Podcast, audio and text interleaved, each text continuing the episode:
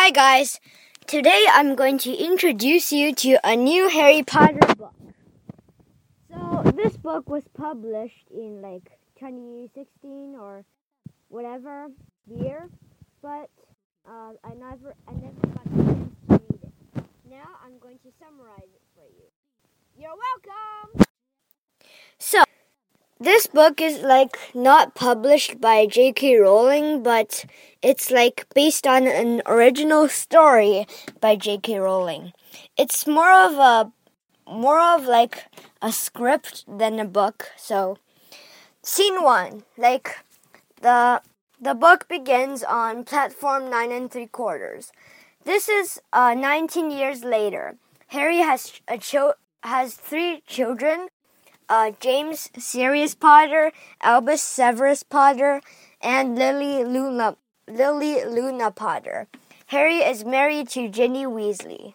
No surprise. Ron marries Hermione, and Draco Malfoy uh, marries a woman called Astoria Greengrass. And uh, when they got on the train, Rose Granger Weasley, um, uh, Hermione and Ron's uh, eldest, eldest daughter tells Albus that uh, they need to concentrate on uh, making friends and all that. After they got to Hog, well, on the train, Albus meets Scorpius, which is uh, Draco Malfoy's son. And when they went to Hogwarts together, Rose was sorted into Gryffindor, and Albus was sorted into Slytherin, so was Scorpius. This was a surprise, as Potters mostly belonged in Gryffindor. So, he was teased by the other kids, and during a flying lesson uh, with Madame Hooch, the students gave him a name the Slytherin Squib. And then the next three years come to Albus as like really hard.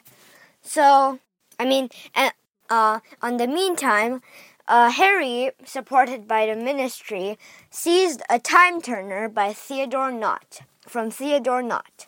So time turners help you like go back in time. This time turner could go back years, not just uh, hours, the one that Hermione Granger had. A year later, uh, Harry got the time turner. Amos Diggory came and requested for uh, using the time turner to bring his son Cedric back. And Harry refused.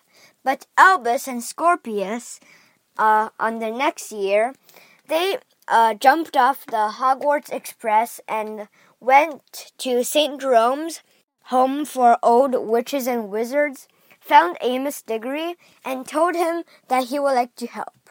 They would like to help. Uh, Amos's niece, Delphi Diggory, accompanies them on their mission to save Cedric.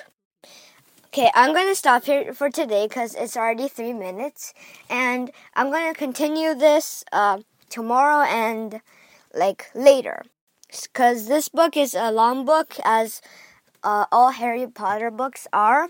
So, goodbye.